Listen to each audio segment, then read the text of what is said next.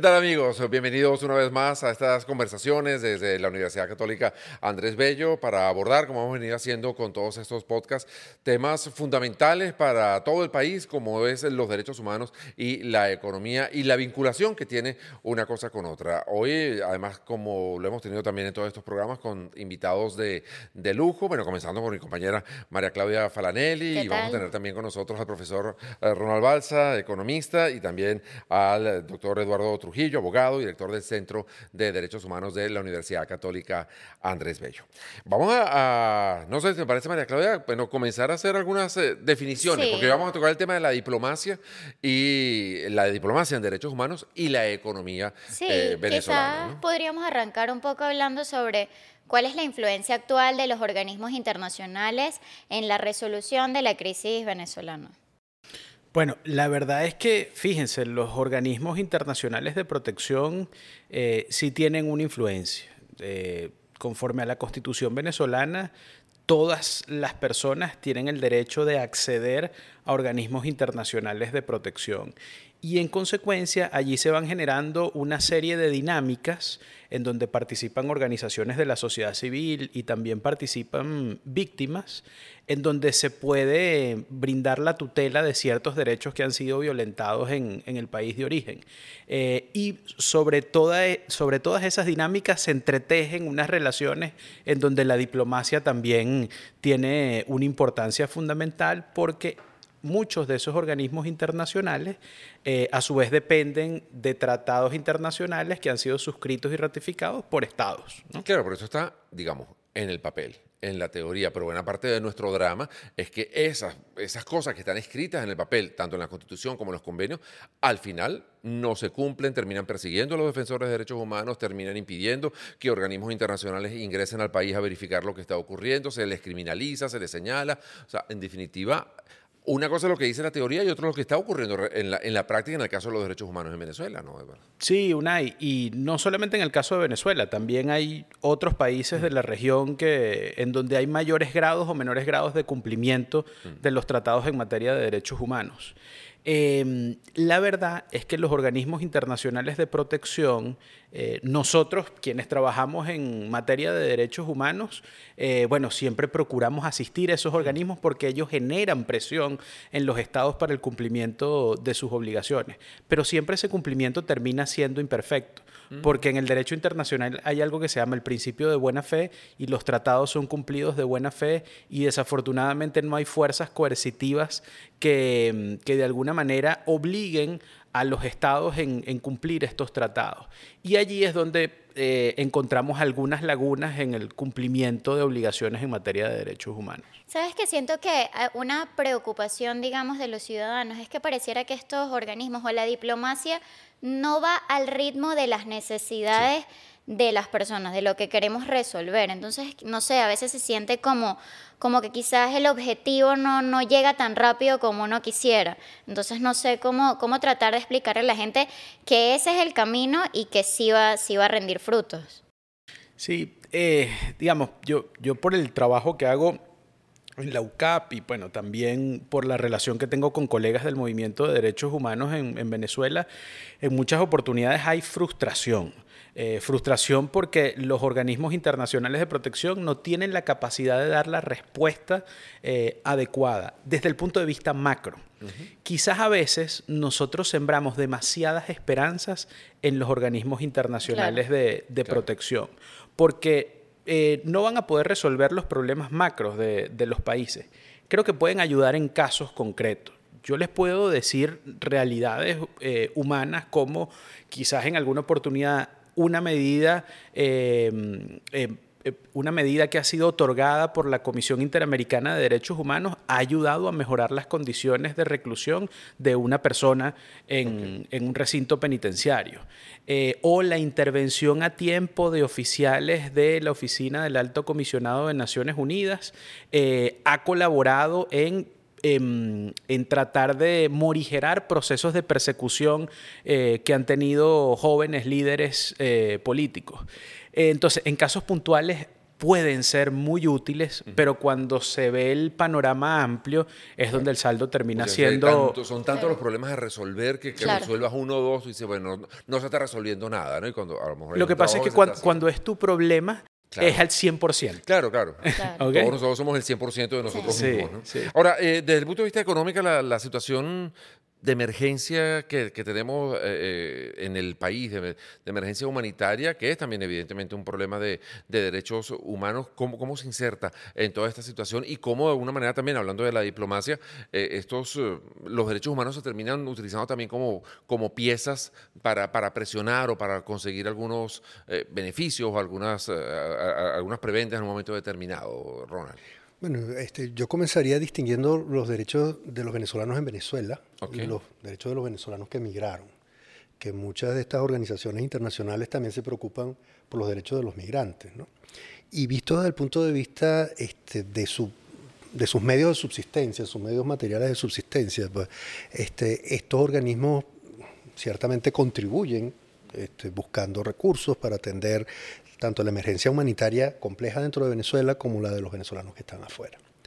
El problema a veces en términos diplomáticos puede ser que, vista la gravedad de la situación en términos de alimentación o en términos de salud, eh, y salud básica, como tener la vacuna del COVID, por ejemplo, este, muchas veces eh, la, atención al derecho eh, se limita este, a resolver la sobrevivencia de las personas y muchos de los problemas económicos que, habría que resolver para garantizar los derechos que están en la Constitución Nacional implican políticas este, sociales que sean permanentes en el tiempo, este, que permita tener un presupuesto que destine recursos que sean verificables según estándares internacionales también. Y allí eh, el apoyo que muchas veces, en, términos metodológicos, en términos este, de propuestas que se reciben de la de las Naciones Unidas en, sus distintas expresiones, este, o de las otras organizaciones que no son de derechos humanos, pero que aportan recursos necesarios, como podría ser el Banco Interamericano de Desarrollo o el Fondo Monetario Internacional,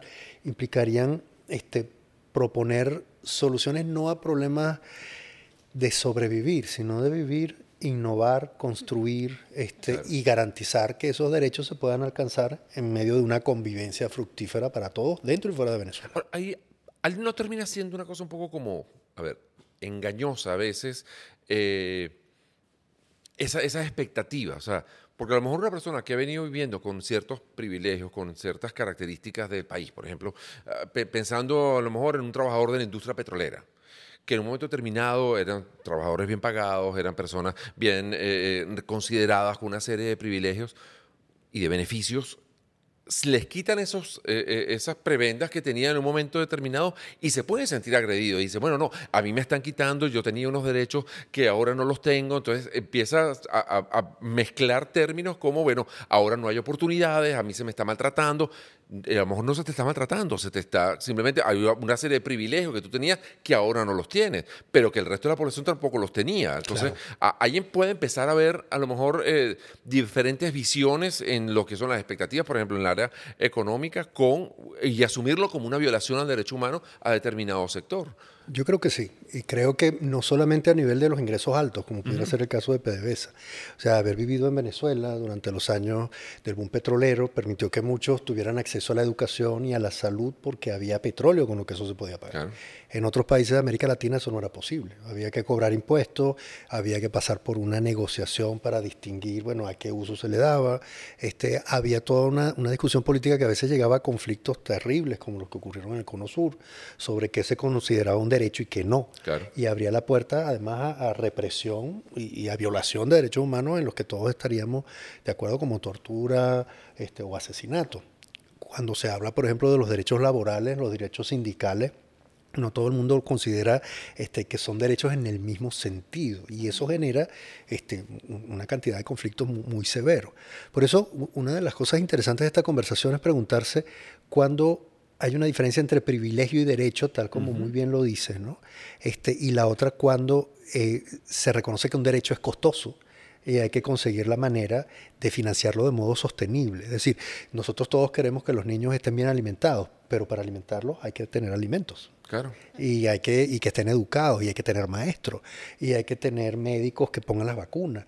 Y, los derechos humanos no los pueden garantizar los maestros y los médicos, como nos ha pasado en Venezuela más de una vez que terminan siendo profesionales que envejecen en su, en su posición y, lamentablemente en nuestros tiempos la migración se ha llevado a los que pudieran ser la generación de relevo. Y cuando tú llevas esto a lo mejor un organismo internacional y planteas, bueno, es que ahora nosotros no, no tenemos acceso a la educación gratuita, a lo mejor vas a otros países y te dicen, bueno, pero es que nosotros tampoco lo tenemos. O sea, ¿de qué te estás quejando si es la misma situación que están viviendo muchísimos países en el, en el mundo? Entonces yo no sé si al final eso se terminas como diluyendo o banalizando la, discusión. Un poco por eso, porque venías de un estado muy rico que solventaba todo ese tipo de cosas y a la hora de presentarte ante un país más pobre, dices, bueno, pero es que eso para nosotros es el día a día. No sé, Eduardo. Si, si, me permites allí, yo, yo la reflexión que quisiera hacer es que a ver, eh, nosotros quizás vemos el, tema de derechos y de economía muy a la venezolana, porque somos venezolanos, etc. Eh, y venimos de un estándar más alto de cumplimiento de derechos y de estatus económico en los años 70, en los años 80, y luego empieza un declive importante, ¿no? Hasta, hasta el tiempo presente que por cierto, en mi caso yo solo he vivido el tiempo presente, eh, pues yo en los años 70 ni siquiera había nacido. Entonces, la verdad es que aquella realidad que me relataban mis padres eh, o otras personas es para mí algo del pasado, algo que nunca he vivido. Pero al punto que iba era el siguiente. Eh, si bien pudo haber habido una realidad pasada mejor, eh, oye, en el mundo de los derechos humanos lo que buscamos es un estándar mínimo. Eh, entonces tiene que haber un estándar mínimo de, protección y de garantía de derechos. Yo no estoy diciendo que el Estado eh, sea el que debe pagar la educación de todos, yo no estoy diciendo que el Estado es el que debe ocuparse de absolutamente todos los derechos económicos, sociales, culturales y ambientales. Lo que sí es que en el caso de esos derechos debe proveer los medios necesarios para que las personas podamos acceder a, ese, a esos derechos. ¿no? En el caso de los derechos civiles y políticos, estoy hablando de la libertad de expresión, estoy hablando em, de, no sé, de la prohibición de tortura, de la prohibición de esclavitud. Bueno, el Estado indudablemente... organizarse en partidos, El Estado indudablemente tiene que abstenerse de ejecutar conductas que impliquen violaciones de esos derechos, pero también debe procurar políticas públicas para garantizarlo. El fondo de mi reflexión es... Eh, no podemos poner todo el peso en manos del Estado, pero en materia de derechos humanos, las obligaciones son obligaciones estatales. Ahora, pero sí sea, digamos, la comunidad internacional cada vez pareciera estar más eh, en la línea de saber que precisamente el Estado no está brindando esas bases para permitir que los venezolanos tengamos eh, cubiertos nuestros derechos humanos. Entonces, un poco quería hablar con ustedes sobre cómo, cómo ven, eh, cómo ha cambiado la narrativa en ese sentido y cómo el gobierno ha tratado de quizás alinearlas con ellos, pero ya la comunidad internacional sabe lo que está pasando. Y creo que eso también es trabajo de las ONG, de todo el, todo el movimiento que han hecho dentro del país para saber que, para que se sepa lo que está pasando. ¿no? Sí, a ver, el movimiento y, la cultura por derechos humanos es una cultura de la que todos nos debemos apropiar. Bueno, esa es mi, opinión. Yo, yo tengo la deformación profesional de trabajar temas de derechos humanos desde hace algún ratico, ¿no? Y, y yo sí creo que esa es una cultura de la que debemos apropiarnos porque es el paraguas donde realmente cabemos todas las personas que estamos sobre la faz de la tierra. Los gobiernos siempre van a tender a instrumentalizar eh, Em, este tipo de conceptos. Entonces, si demandamos que el gobierno o el Estado viola derechos humanos, pues entonces el Estado buscará un enemigo interno para decir que los derechos humanos están siendo violados en su territorio por ese enemigo externo. Eh, corrijo. Eh, y la verdad es que ese es, una, es un juego perverso y es una dinámica que se da en todo el mundo, no solamente acá en, en Venezuela.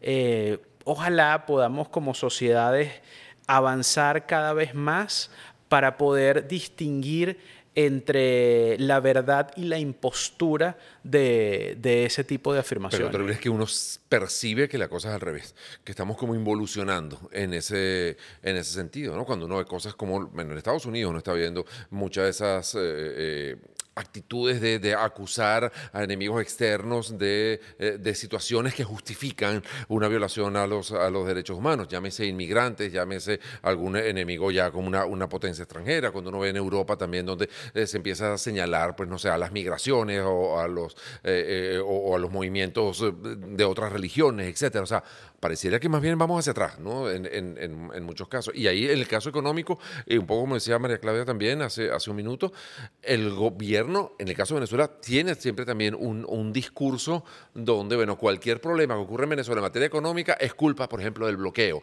o de las sanciones, mientras que uno está en la calle y ve justamente que esos personeros del gobierno están llenos de, de, privilegios y de lujos y de, y de acceso a esos bienes que vienen del, del exterior. En materia económica, ¿cómo se maneja eso? Sí, bueno, eh, en materia económica me gustaría dar un, paso atrás este, a, la, definición de derechos humanos tal como de pronto la conocemos desde el siglo XX. ¿no? O sea, ya, ya la referencia a los derechos humanos viene después de la Segunda Guerra Mundial. O sea, un proceso de violaciones masivas de derechos humanos. Este, y el antecedente era la Revolución Francesa, durante la cual también se violaron derechos humanos este, de modo, pues, este, fue un patrón de violaciones de derechos humanos. Este, a mí me llama la atención cómo el, concepto de derecho va cambiando en el tiempo. Al principio se dice derecho del hombre ciudadano, después derechos humanos, después hay derechos de la mujer, derecho del niño y adolescente, este, derecho de género. Es decir, como que reconocer las diferencias es lo que hace que este, haya unos grupos de los que tú formas parte dispuestos a defender los derechos de los diferentes. Esos grupos se encuentran con la oposición de quienes piensan que todos deben ser iguales a ellos mismos. Este, que es lo que ocurre en situaciones como las que vemos este, bueno, desde hace mucho tiempo en las guerras este, étnicas y los procesos de destrucción que han ocurrido permanentemente. Pero cuando uno está de acuerdo sobre la base del derecho. Es decir, si yo estoy de acuerdo con que este, hombres y mujeres deben tener las mismas oportunidades laborales, que los niños deben tener las mismas oportunidades de educación y salud, eh, estoy de acuerdo con que la libertad de expresión debe existir, que los trabajadores deben poder negociar sus condiciones laborales, este, la pregunta después viene, ¿cómo hago que esos derechos se puedan lograr? No es, no es convencer al otro de que es un derecho, es hacer que el derecho sea efectivo. Y a veces sí, lo que puede hacer un Estado no es tanto este, garantizar los recursos para que eso ocurra, sino garantizar el espacio para que los recursos fluyan y se usen en eso. Y la pregunta en la vinculación entre los derechos tiene mucho que ver con cómo uno percibe el funcionamiento de la economía. Por ejemplo, si yo les digo, para poder garantizar que los niños tomen leche hay que controlar el precio de la leche, pues entonces es posible que haya escasez de leche. Claro. Este, si yo digo no, para que los trabajadores este, puedan eh, conseguir eh, trabajo, pues entonces hay que controlar el salario y no pueden negociar sus condiciones, se, se eliminan los sindicatos. Es decir, e, es como si la concepción sobre la economía implica que los derechos son alcanzables o no y, y que los conflictos pueden generar represión dependiendo de quien tenga el poder en el momento en el que esté. No, y, a veces uno escucha incluso hasta, por ejemplo, en grupos empresariales o en grupos sindicales, ¿no? Entonces, donde plantean eso, que haya eh, libertad para yo fijar los precios o para yo pero por otra parte le exige al Estado que te dé créditos baratos, que te, que, que te otorgue una serie de, de, privilegios o que limite las importaciones. Entonces ya va, las libertades son a tu conveniencia. ¿no? Que te otorgue subsidios. Claro, otorgue subsidios y que te dé... No, entonces ahí sí te parece chévere un, un, Estado intervencionista y, y, controlador, pero, cuando me toca controlar mis, mis, beneficios, o en el caso de, hasta de, no sé, en el caso de los derechos humanos eh, que tiene que ver con la libertad de expresión, entonces también empieza, no, eso no se puede estar diciendo, la gente tiene que establecer controles, cómo es posible que, que, permitan que la gente a través de las redes sociales diga lo que le dé la gana. Entonces, nos gusta también que haya alguien que nos controle porque, no, porque me incomoda eso que, que, se está planteando en un momento determinado. ¿no? Por eso a mí me parece que el papel de un Estado este, que de verdad quiera proteger esos derechos humanos que nosotros defenderíamos, este, pueda ser efectivo implica que haya coherencia y que haya una capacidad de comunicación de los pros y los contras de tomar ciertas decisiones. Por ejemplo, si yo quiero que los niños tomen leche, yo no debería controlar el precio, sino garantizar que alguien pague por esa leche, que es lo que han hecho las monjitas muchas veces, ¿no? O sea, consiguen a alguien que pague para atender a personas que están en situación de vulnerabilidad. Era lo que hacía la Madre Teresa, que no podría cobrar impuestos. Entonces, bueno, mm, la razón para, para hacerlo es religiosa o es mm, este, bueno, la, la, concepción de la humanidad que cada uno tiene. Puede ser diferente y sin embargo ser compatible. Porque si el objetivo es defender al vulnerable, bien definido como vulnerable, lo que hacen falta son medios para hacerlo sostenible en el tiempo. Ahí se te, digamos que se vincula la voluntad de querer hacer algo, que creo que ese es el problema que hay en Venezuela. Creo que hay una falta de voluntad en querer resolver los problemas. Pero sería voluntad de, de quién? No, del Estado, evidentemente. O sea, de decir, ok, yo te voy a dar las bases para que tú puedas hacer algo. No evitar el control, por ejemplo. Ya sabemos y por la experiencia que hemos tenido que mientras más control tenemos más problemas. Y es una medida que no han derogado, es decir, la usan cuando ellos quieren. Entonces, es decir, como que no hay voluntad de querer que la gente esté bien. No sé si me explico. Quizás ahí eso vaya de la mano con la necesidad de permanecer en el poder. Claro. claro. Este, quizás ahí es donde está parte de la clave del, del desajuste, ¿no? O sea, tengo la necesidad de permanecer en el poder eh, y en consecuencia me voy ajustando progresivamente para continuar en el ejercicio del poder. Sí, y, es, controlo o, o, o, libero en la medida de la conveniencia de estos 15 minutos, ¿no? no. Sí, y eso, y eso pues, nos hace mucho daño. En la esfera de derechos humanos eso hace mucho daño. Eso es lo que eh, hace que tengamos personas eh, encarceladas por causas políticas, pero también que tengamos a miles de personas con retardo procesal o sin juicio en penitenciarías alrededor del país, en, malas condiciones, o sea, no en, en, condiciones indignas.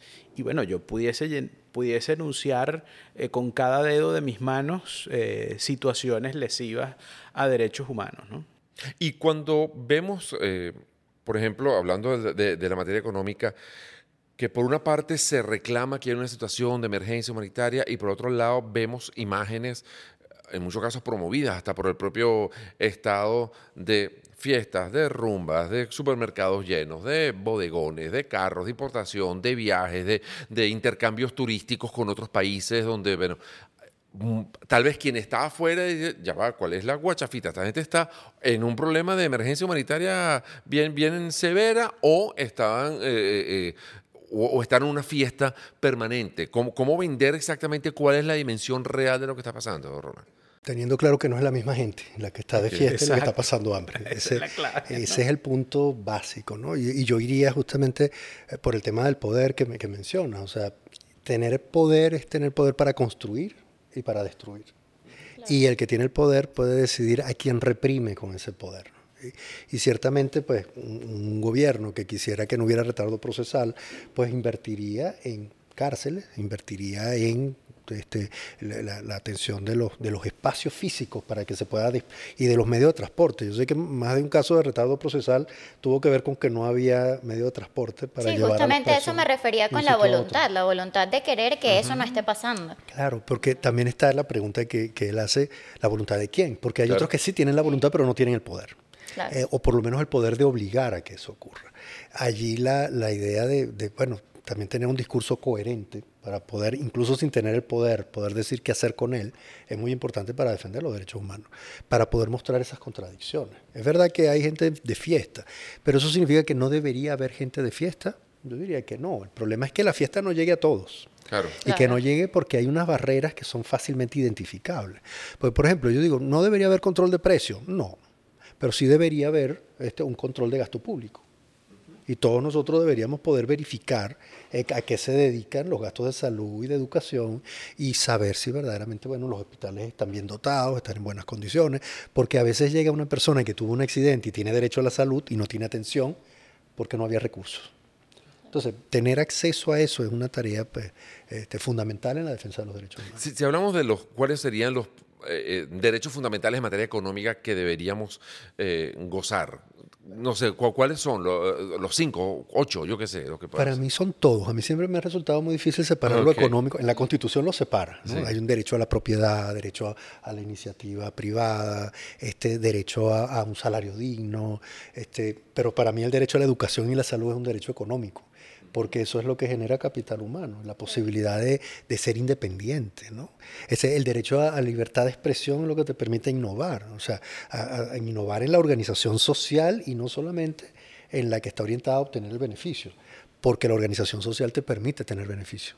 Si me permites, te interrumpo, Ronald. Eso de lo que tú estás hablando eh, es de la interdependencia entre los derechos humanos. Es decir, la conexión que hay entre todos los derechos humanos, sean civiles y políticos, económicos, sociales, culturales o ambientales.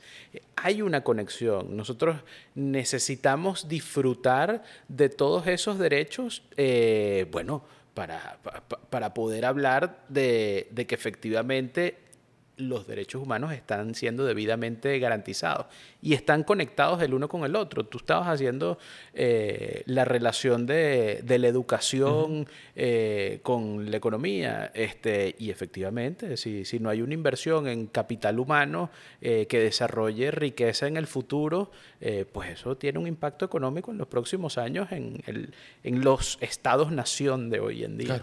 Pero fíjate que, por ejemplo, hablando de la, de la educación, podríamos a ver, también allí eh, la diferencia entre la educación manejada por el sector público y la educación manejada por el sector privado. Por el sector privado a lo mejor va a manejar la educación como una empresa. Entonces le va a caer muy mal que le establezcan controles o que le establezcan algún tipo de, de, parámetro que, que, les constriña de alguna manera su desarrollo como empresa de, educación. Pero para ese padre o para esa madre que está pagando la educación de niños también necesita que haya esos controles y que de alguna manera se le ponga coto a lo mejor a las aspiraciones empresariales del dueño de un colegio, de una universidad o de un instituto. Entonces, allí, ¿dónde están los derechos de uno y los, de, y los del otro? En una misma materia. Yo diría que, que no habría que, que eh, ver malo que un colegio sea una empresa o una clínica sea una empresa. O sea, eh, porque incluso hay interdependencia entre el sector público y el privado. Hay médicos que podían estar en clínicas y en hospitales, este, hay profesores que pueden estar en universidades públicas y privadas, este, y eso implica que, bueno, el derecho que hay que proteger es el derecho de tener un conocimiento útil este, y por interacción con otros. La ventaja de que un colegio sea una empresa o que haya seguros médicos eh, que no todo el mundo pueda pagar es que efectivamente quedan recursos que el gobierno puede utilizar para atender a los que no tienen acceso a eso. Porque hay unos que se pagan lo suyo, posiblemente en clínicas que tienen pisos de mármol, y hay otros que van a hospitales que tienen agua. Entonces, uno podría decir, lo importante es, que la interdependencia no es tanto si lo ofrece el sector público o el privado, sino si está disponible para todos. Y en esto de la interdependencia, por ejemplo, en el caso de los derechos ambientales, si no existe protección del ambiente, no existe posibilidad de producir. E incluso cuando se produce, se puede destruir. Pensemos en los casos de turismo. Si no se protege el ambiente, pues la riqueza que, permite atraer a la gente se pierde. O en los casos de las inundaciones que hemos visto recientemente, o sea, cuando no se piensa en grande, en el caso de los derechos humanos y el calentamiento global, pues la posibilidad de producir, o incluso lo ya producido, se puede perder.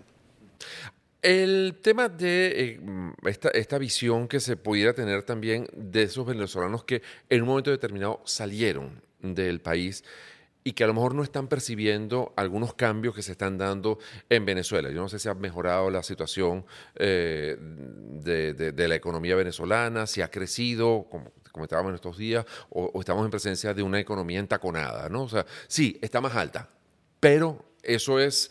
¿Es que ha crecido la economía o es que está montada en unos tacones? O sea, eh, eh, ahí es lo que uno termina de saber muy bien. O estamos en presencia de unos brotes de una cosa que más adelante sí vamos a ver florecer de una buena manera. Entonces evaluarlo ahora es un poco, es un poco difícil. Pero tal vez el relato de quien está afuera y que tiene en su imagen, eh, en su mente, la Venezuela que dejó cuando había escasez, cuando había... puede ser muy distinta a la que del venezolano que está viviendo aquí ahora y yo no sé si eso pudiera incluso en un momento determinado chocar en las luchas, bien sea del desarrollo económico, de los derechos humanos, de, de bueno, del relato que se tiene afuera con el relato que se tiene adentro y, hacer en un momento determinado cortocircuito con, con, las informaciones y los relatos que se tienen, no sé. Sí, yo creo que los cortocircuitos son muy útiles en estos casos. Primero porque no todos están en la misma situación ni dentro de Venezuela ni fuera. O sea, muchos de los migrantes pueden haber logrado integrarse o no en los lugares en los que estaban. Incluso algunos que se integraron después que vino el COVID, a lo mejor se desintegraron de los espacios en los que estaban.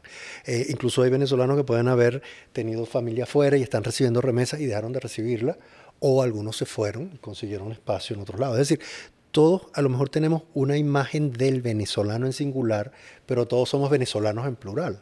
Entonces el cortocircuito ayuda mucho, primero porque viendo desde afuera que hay en las Mercedes una cantidad de lugares, alguno podría decir yo me voy, pero si conoce Caracas sabe que las Mercedes es pequeñita. Entonces dice, si nada más me está mostrando las Mercedes. Es como decir, no, es que hay bodegones, sí, pero el centro comercial está vacío este, nada más hay dos o tres bodegones nuevos. Entonces, este, en, más de un caso, pues esa persona que está viendo desde afuera eh, puede, puede tener una visión distorsionada de su, de su vinculación con el país que dejó. Pero por otro lado, puede estar viendo oportunidades que antes no veía. Yo, por ejemplo, tengo la idea de que antes de que empezaran las migraciones, los venezolanos eran sobre todo viajeros. O sea, iban a ser atendidos a otros países y regresaban con la idea de que vivir en otro país era vivir una fiesta y ahora están sirviendo a otros. O sea, están trabajando en distintos ámbitos este, y no es lo mismo viajar y volver a casa que tener la casa en un sitio ajeno. Claro. Claro. O incluso, eh, perdón María Claudia, incluso la posibilidad, y a lo mejor es parte de lo que está ocurriendo también en Venezuela, que a raíz de la pandemia, a raíz de esas experiencias que han tenido algunos afuera, personas que tenían recursos y que le daba miedo invertirlo en Venezuela porque veían un panorama dudoso, inestable, cuando han intentado hacerlo afuera y han visto que afuera también es dudoso, es inestable, es riesgoso, dicen, ah, no, yo lo voy a invertir en, Venezuela. Y eso no quiere decir ni que estén enchufados con el gobierno, ni que sea producto del narcotráfico, ni que estén lavando dinero. Simplemente es personas que resolvieron el capital que tengan, mucho o poco, invertirlo en Venezuela y están viendo cómo sus empresas generan trabajo, cómo están creciendo, cómo están bonitas, cómo eh, están, están actualizándose. Entonces ahí hay también una, Es que se crean nuevas redes. Pues. Y, esas nuevas redes eh, vienen del cortocircuito también. Porque, por ejemplo, en Venezuela tuvimos hiperinflación y la propuesta de más de un economista era dolarizar la economía. Y el dólar era una pata de conejo, porque cuando yo tengo dólares ahorrados este, y vivo en un país petrolero, pues el dólar parece que es la seguridad contra todo mal. Pero no, si uno vive en los Estados Unidos le pagan en dólares, pero si no tiene trabajo no le pagan. Es decir, el dólar no es una pata de conejo. Pero esto, esto, este periodo de migraciones, de tener que vivir desde afuera y, tratar de conseguir lo que uno consideraba un derecho en Venezuela, que era tener educación gratuita, tener este, salud gratuita en algunos contextos, se convierte en un problema cuando no se consigue en otra parte, que no es tu país además. ¿En qué tanto está beneficiando la narrativa de este crecimiento, de esta estabilidad y lo que se ve en redes, como dice Unai, la rumba, eh, los restaurantes, etcétera, al gobierno en términos de apoyo? Eh, no lo sé. Porque no lo sé. No lo sé. Para serle sincero, no lo sé. Yo tampoco. Porque no, no, no, no mido esa. No, claro, pero lo que me refiero es: ya has pasado de que, digamos, todo el mundo las organizaciones internacionales te dicen, mira, la situación es esta, tantos niños están pasando por esto, etcétera. Y de repente ahora puedes decir, bueno, no, pero aquí está que estos organismos también económicos dicen, yo crecí 9% este año, etcétera. Entonces, bueno, quizás cómo, cómo, cómo se puede ver eso. Bueno, sí, la gente se está muriendo de hambre, pero el gobierno te reporta esto. claro. Aquí, o la misma encuesta en COVID pasó recientemente que reporta una disminución importante de la pobreza en Venezuela. Tú dices, entonces... Aquí tenemos al lado al, decano Balsa, ¿no? Y él aclarará, aclarará mi hipótesis. Pero, pero yo pusieron la toga del virrey. Pero, Qué peligro. Pero yo planteo lo siguiente. Yo planteo lo siguiente. Este, está bien. Eh, imaginemos que, efectivamente hay un crecimiento económico, pero ¿cuántos años de decrecimiento teníamos acumulado? Entonces, cuando haces el comparativo del crecimiento con el decrecimiento acumulado en los últimos 10 o 12 años, eh, bueno, evidentemente eso no, no, no, no, no, es una cifra de la que alegrarse. Em, a lo mejor en la realidad, en realidades individuales, si pudiesen encontrar eh, algunas mejorías, encontrar que algunas personas ya no tienen el agua aquí, sino que la tienen aquí o la tienen aquí, pero resulta que siguen habiendo este, más de 7 millones de personas en Venezuela en inseguridad alimentaria. Eh, y eso es grave. eso, eso es muy grave, eso no, no es algo de lo, que, de lo que podamos sentirnos contentos. Eh, y en consecuencia, eh, pueden haber unas mejorías y yo las aplaudo y, me encanta que, se promueva la producción y la inversión en el país, pero sin inobservar eh, esta otra cara de la moneda, que, es la, cara, la cara menos bonita, la cara menos pulida, la cara menos amable, eh, pero es una cara humana eh, y resulta que, que, bueno, en las relaciones humanas hay, hay que privilegiar la supervivencia de las personas. El tema, por ejemplo, de las, eh, ahora que estamos hablando de, diplomacia y economía y derechos humanos, el tema de las sanciones, por ejemplo, el tema de la visión que se tiene desde afuera sobre lo que ocurre en Venezuela, ¿usted no perciben que ha ido cambiando a favor del gobierno, por ejemplo?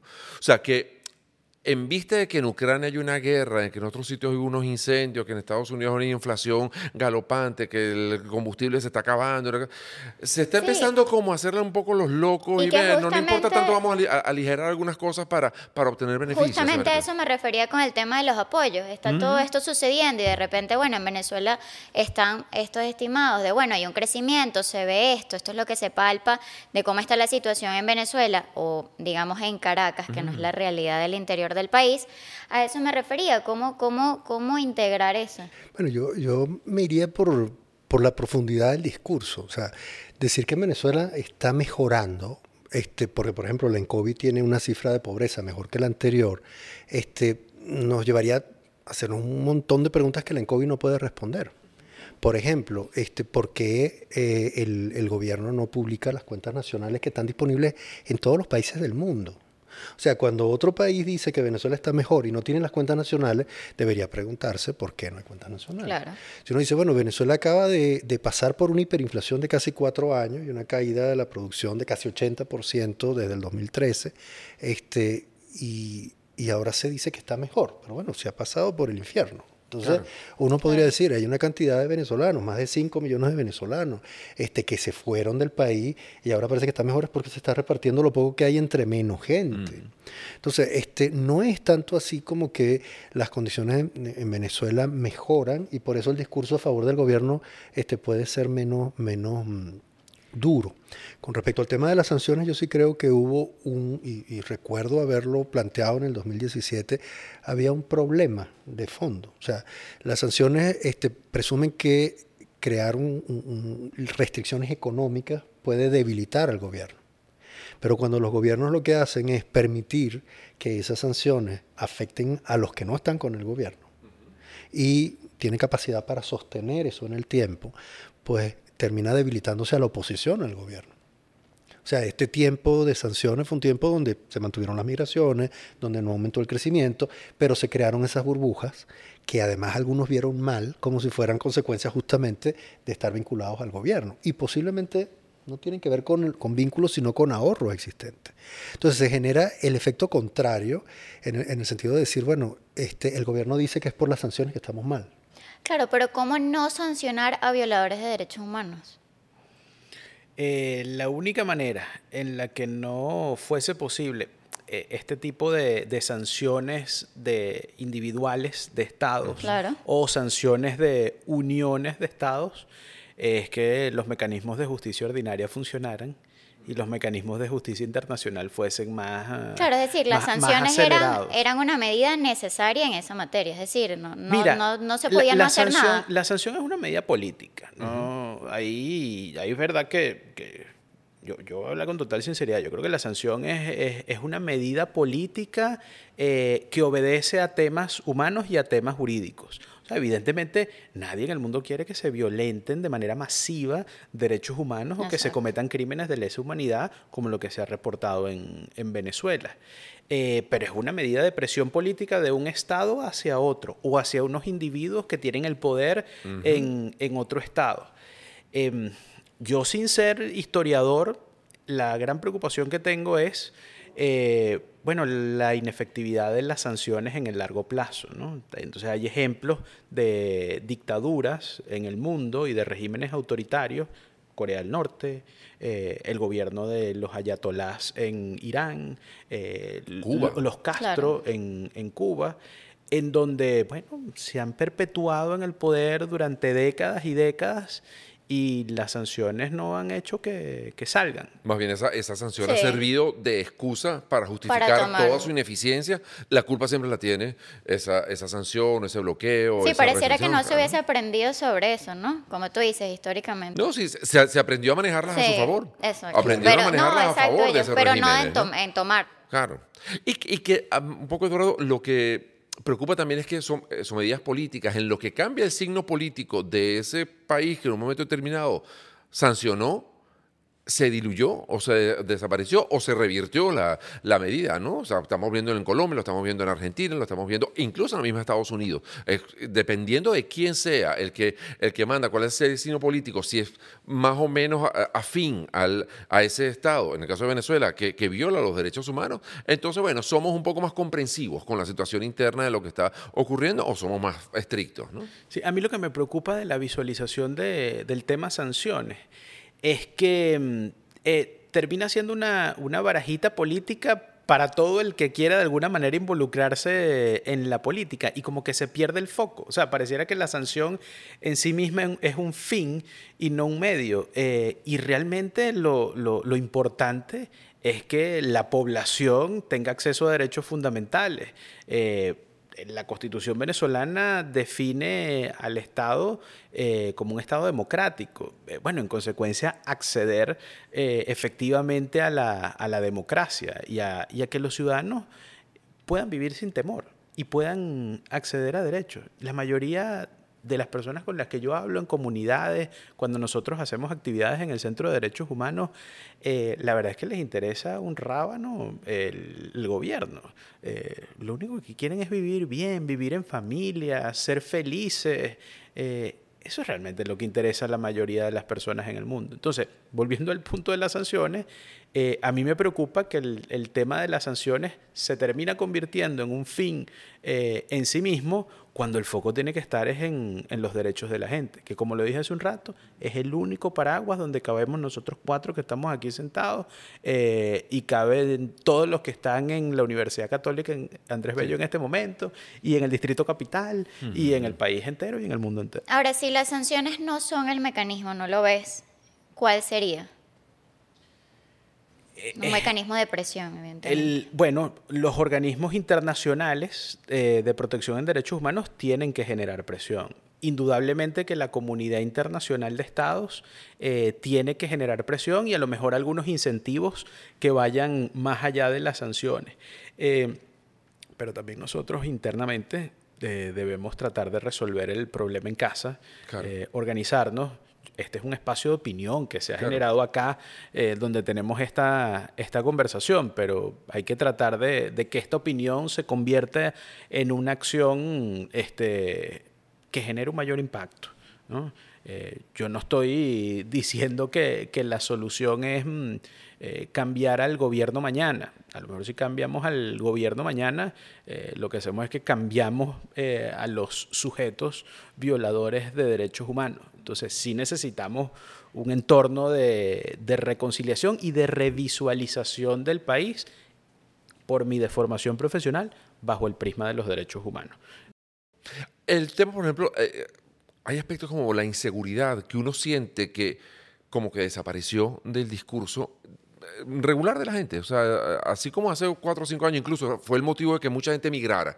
El tema de la inseguridad hoy como queda desaparecido. Yo no sé detrás de eso, hay muchas historias, muy pocas cifras, muy, muy, poca información de que ha habido verdaderas limpiezas en, zonas eh, donde había malandros, pues, o sea, donde, donde simplemente acabaron con bandas completas y aquello ni se reportó, ni se eh, eh, señaló, y no sé ni siquiera si se investigó muy bien qué ha pasado con esas bandas, incluso en algunas megabandas, uno no sabe si es que se fueron del país o que simplemente los, los mataron, pero y traigo eso y estoy pensando un poco a las declaraciones recientes del presidente Bukele en, en El Salvador, cuando se planteaba, bueno, yo aquí estoy tratando de defender los derechos humanos de las personas decentes, la gente trabajadora, entonces, me importa muy poco lo que, eh, o, no tanto lo que está pasando con esas maras que tengo presas. O sea, yo, yo tengo que controlar a, estos, a estos grupos que me estaban, eh, digamos, alborotando la, la, situación de seguridad en el país. En, esos casos, por ejemplo, ¿cómo, cómo ves el tema de, derechos humanos y lo que está pasando en Venezuela en, en este momento, Eduardo? Que no todo vale no todo vale. Este, matar, ejecutar extrajudicialmente a personas no vale. O sea, sencillamente tú no, no se puede hacer. Eso es un límite que está prohibido. Está prohibido en los tratados internacionales, está prohibido en, en la Constitución. Pero cuando usted habla con el ciudadano común, te dice, bueno, pero es que ese, ese malandro que mataron sí, está muy mal, pero, pero, pero me quitaste un problema encima porque ese era el azote del barrio. Claro, pero resulta que eh, esa, ese tipo de afirmaciones son las que permiten que el policía, que el militar se confunda y, ups, entonces resulta que soy yo el, el muerto o que son algunos de ustedes o cualquiera de las personas que nos están viendo. O que no se confunda, sino que aproveche. Exacto. Exacto. exactamente, ¿no? que aproveche esa situación. confundirse sería la buena voluntad. lo, más, light. Sí, pero volviendo al tema de las sanciones, que me, me, llama la atención este, cómo em, revisar el tema de las sanciones como un tema político también muestra cómo, o sea, qué se pretende conseguir con un, con un sistema diferente. O sea, si uno dice, bueno, las sanciones tienen un impacto político, ese impacto se va perdiendo a medida que el tiempo pasa y la sanción no tiene el resultado prometido. Cuando se dice, bueno, con la sanción se puede negociar, levantas la sanción, bueno, la idea de levantar sanciones no personales, sino económicas, es que pueda haber ingresos, pero en la negociación se dice, bueno, vamos a negociar condiciones electorales y ayuda humanitaria. Y yo no entiendo que no se diga, hay que presentar el presupuesto nacional. Porque si uno va a tener un gobierno al que se le quitan unas sanciones que le limitaban los ingresos, este, yo quisiera saber cómo se van a usar.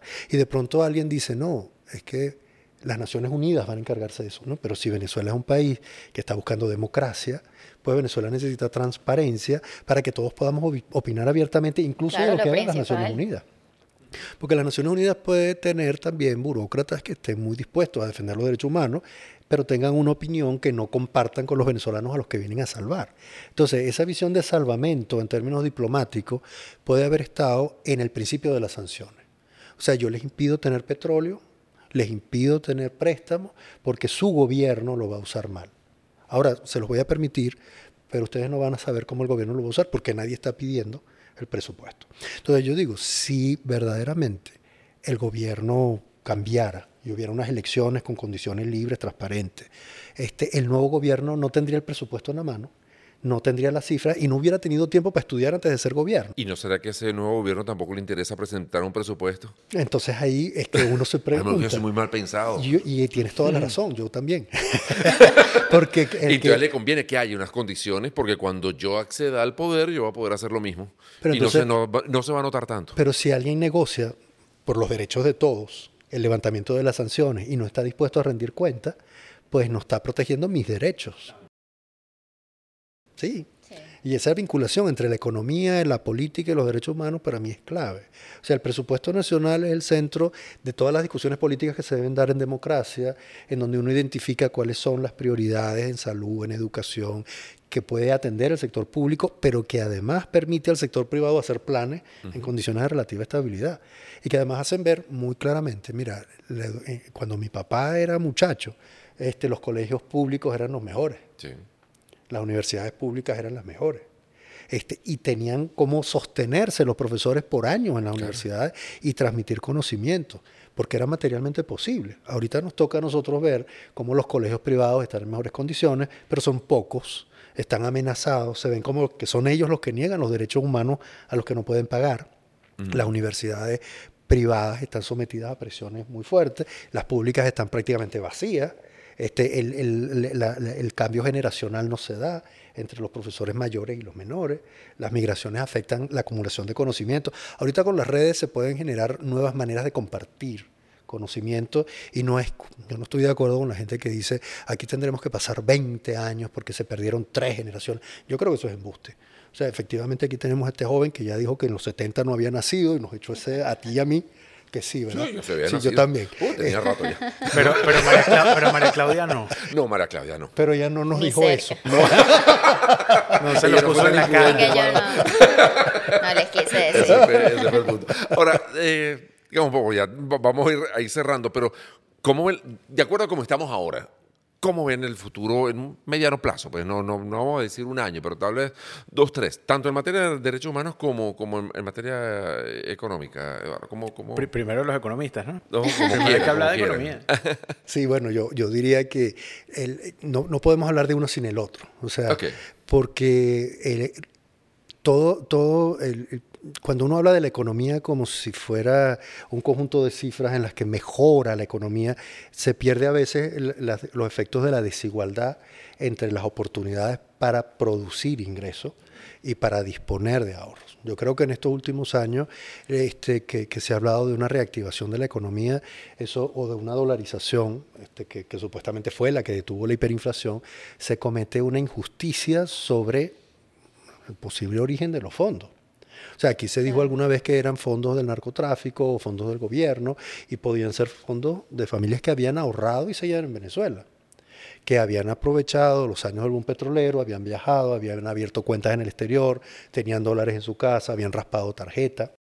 O que hicieron ajustes dentro de sus empresas para mantenerse eh, bandeando el temporal de la mejor manera posible. Pues, Pusieron sus mejores talentos en, el mantener a flote la empresa. Y tenían recursos que decidieron, porque a veces Chávez lo, lo dijo en alguna ocasión, traigan sus dólares como si fuera un reto. Y efectivamente hay gente que los trajo. Entonces uno puede decir, bueno, en condiciones como esta, eso que se ve como una recuperación no se debió ni a mayores ventas de petróleo, este, ni a mayores préstamos internacionales, sino bueno, a una reducción de la población por vía de las migraciones, este, al uso de ahorro en algunos casos, y al hecho de que, volviendo al caso de la, de, las ejecuciones extrajudiciales, que aquí desaparecieron las páginas rojas de los periódicos, porque desaparecieron los periódicos. Es decir, en la radio tampoco se puede hablar de todos los temas. Este, y a veces lo que uno sabe anecdóticamente tiene que ver con el entorno en el que uno se mueve. Pero quienes viven en zonas en las que posiblemente hay un, delincuente que tiene dominio, que puede ser el mismo policía, este, pues sufre algo que los demás no ven. Entonces, yo sí diría, en los próximos años, este, primero, estamos sometidos a una arbitrariedad tremenda al gobierno le quiten las sanciones o no las quite, ya demostró que quiere conservar el poder como sea. En esa arbitrariedad abre espacio al sector privado en condiciones muy opacas. Esta ley de, la, de las zonas económicas especiales este, es una ley que privilegia territorios en lugar de proyectos. Y uno podría decir, bueno, si uno ve una reactivación este, porque uno va a un centro comercial y hay luces de Navidad y viene de un apagón, debería decir, bueno, yo quisiera ver en las cuentas nacionales algo más, no solamente mi experiencia de pasar alrededor.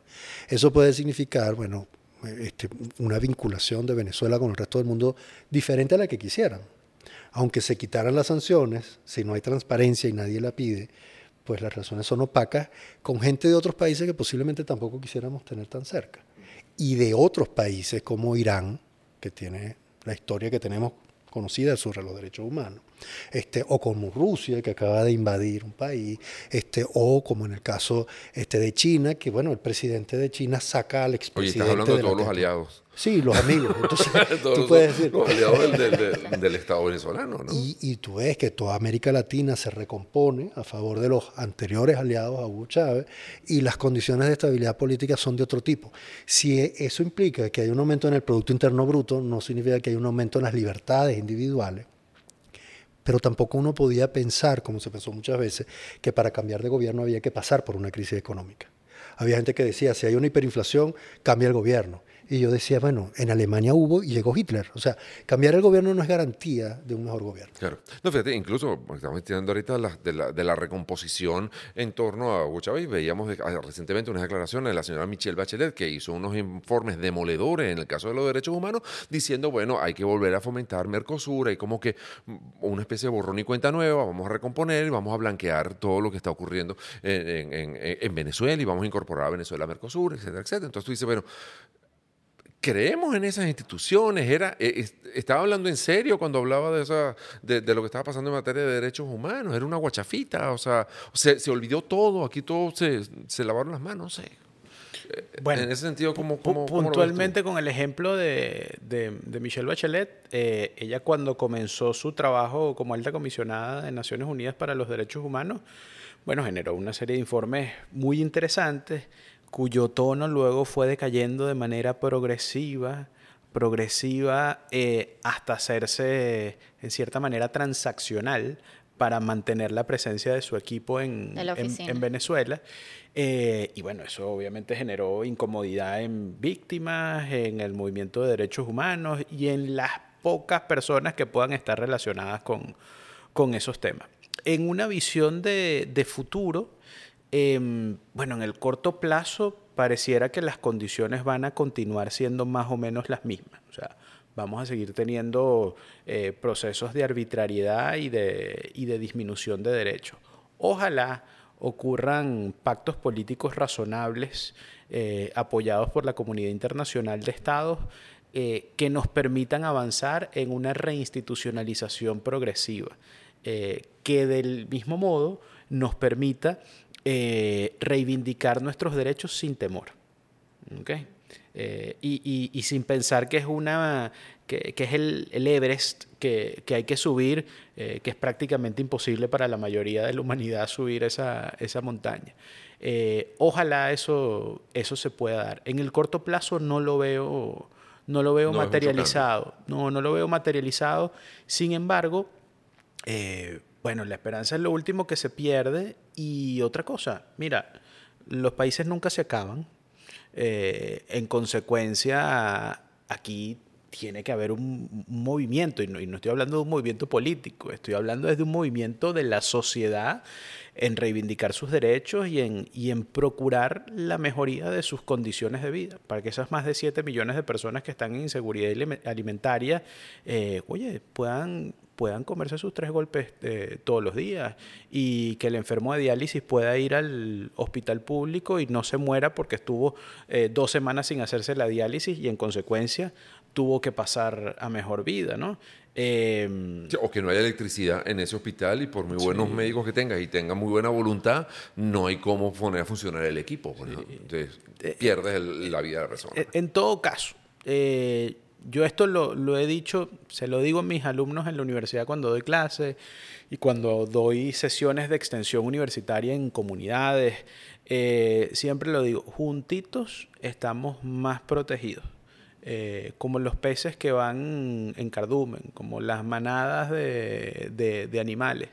Eh, hay que juntarse para hacer espacios de protección y para reivindicar derechos, porque no es lo mismo que vaya uno a hacer una solicitud a que vaya un montón. Eh, esa lógica hay que, hay que tratar de impregnarla en, la sociedad para vivir mejor. Eh, yo no estoy seguro que Venezuela vaya a ser el, mejor país del mundo, el más rico del mundo. Lo que queremos es que sea uno bueno, en donde podamos acceder a derechos y, que, nos, que, nos sintamos cómodos. Que ese movimiento se está dando en este momento. O sea, que, que, hay, que la gente se está organizando, que está buscando esa unidad cada uno en su ámbito y a su manera. Yo creo que hay una gran cantidad de personas pensando el, el futuro de, de, este país. Eh, de hecho, nuestro fallecido rector, eh, Francisco José Virtuoso, era, bueno, un tipo totalmente preocupado por, por tender puentes para mejorar eh, la Venezuela del presente y la Venezuela del futuro. Entonces, eh, gente como él que ya falleció, pero hay gente que sigue viva, que sigue pensando en eso, que, procura organizarse.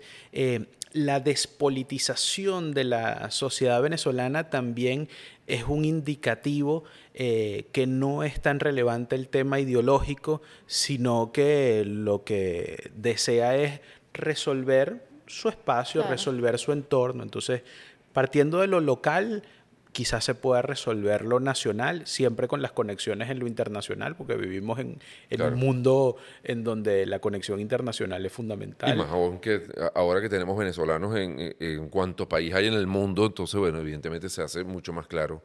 Y qué bueno, además que estemos generando este tipo de espacios de, de discusión para conversar sobre este tema. Yo creo que eso también al final termina aportando. Ah. Yo creo que uno de los aportes que puede ser importante es pensar que no hay que oponer economía y derechos humanos, como en algunos casos se hizo. Aquí en Venezuela incluso las sanciones están detrás de la idea este, de que apretando económicamente al gobierno se podían defender los derechos humanos. y teniendo una visión histórica de, lo que ha ocurrido en otros países, uno pudiera decir, pues, en el caso de China, cuando Mao, la pobreza era un problema realmente grave, al punto que hubo hambruna y murió mucha gente. Y Mao estuvo en el poder hasta que murió. Después vino Deng Xiaoping y hubo todo un proceso de recuperación de la economía. Pero cuando se vino a luchar por derechos políticos, en 1989, Tiananmen, no, lo recordamos nosotros, pero en China no. Mm. Mataron a todos los que estaban allí, los pusieron presos. Este, a veces la idea de que se puede conseguir el poder solo por la fuerza, incluso por la fuerza de las convicciones, puede llevar a, tragedias históricas tremendas. ¿no? Entonces, yo sí creo que una de las cosas muy importantes es el discurso. O sea, cómo uno puede decir, mira, tú puedes luchar por los derechos humanos y comer bien o sea, no necesitas pasar hambre para luchar. Por porque es al revés. Cuando uno pasa hambre es más difícil que pueda luchar. Claro. Entonces, en lugar de oponer y decir, bueno, la gente se le olvidó este, luchar por la libertad porque ahora está preocupada por sobrevivir, yo diría, no, es que también sobrevivir es ser libre. Sí sí, por lo general los muertos no suelen luchar mucho por la libertad. Necesitamos gente viva, sana, alimentada y con fuerza para poder luchar por la libertad. Los vivos a veces hacen estatuas para los muertos. Exactamente. Muchísimas gracias, Ronaldo. A usted. Gracias, Eduardo, por habernos acompañado. Bueno, y gracias, a ustedes por haber estado allí también estos minutos eh, escuchándonos conversar y, bueno, las invitaciones para que la, en eh, la próxima oportunidad pues se incorporen también a esta conversación y, y sigan debatiendo con nosotros estos temas absolutamente interesantes. Seguimos en esta línea de los derechos humanos y, y la economía y limitaciones permanentes. Hasta la próxima.